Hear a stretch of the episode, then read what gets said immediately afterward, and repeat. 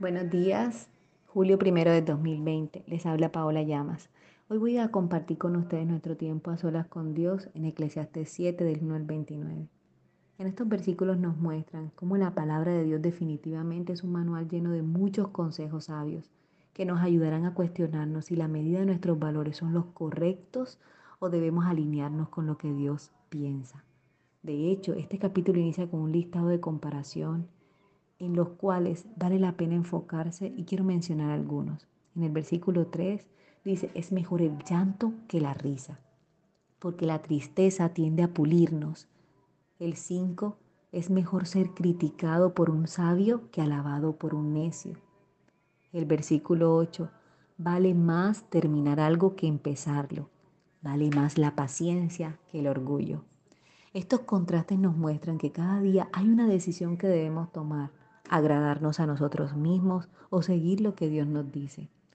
El capítulo continúa con consejos del maestro indicando que hay situaciones en las que debemos ser enfáticos en decir no, como no dejar que el enojo nos controle. Nunca quedarnos acariciando el pasado pensando que todo tiempo pasado fue mejor, porque lo mejor de Dios está por venir. Nunca atormentándonos tratando de ser justos porque no es con nuestras propias fuerzas, es por su gracia.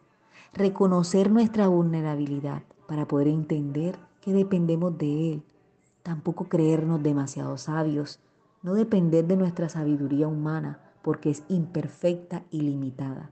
No hacer mucho mal, ya lo hacemos por naturalezas, pues no hay un hombre bueno que no peque. Todo esto nos revela nuestras limitaciones y el inmenso amor del Padre de querer lo mejor para nosotros. Su consejo es protección y es claro que necesitamos permanecer en Él. Él nos guiará por el camino correcto sin irnos a los extremos de la culpa, el juicio y la condenación y disfrutar del árbol de la vida, de la gracia y el favor de Dios. ¿Sabes? Dios no quiere solo lo bueno para ti, quiere lo mejor de lo mejor. Por eso es de sabios escuchar el consejo que Él tiene para nosotros a través de su palabra. Somos la obra maestra de Dios, creados para buenas obras, guiados por Él. Cuando tomamos el control es cuando se comienza a complicar todo. Es por eso que hoy te animo a que decidas entregarle el control de tu vida, pensamientos y creencias a Él. Confía Confía en Él y tus pensamientos serán afirmados. Hoy quiero que reflexiones unos segundos en cuáles son los parámetros que rigen tu vida hoy. Tu propia sabiduría o los principios de Dios.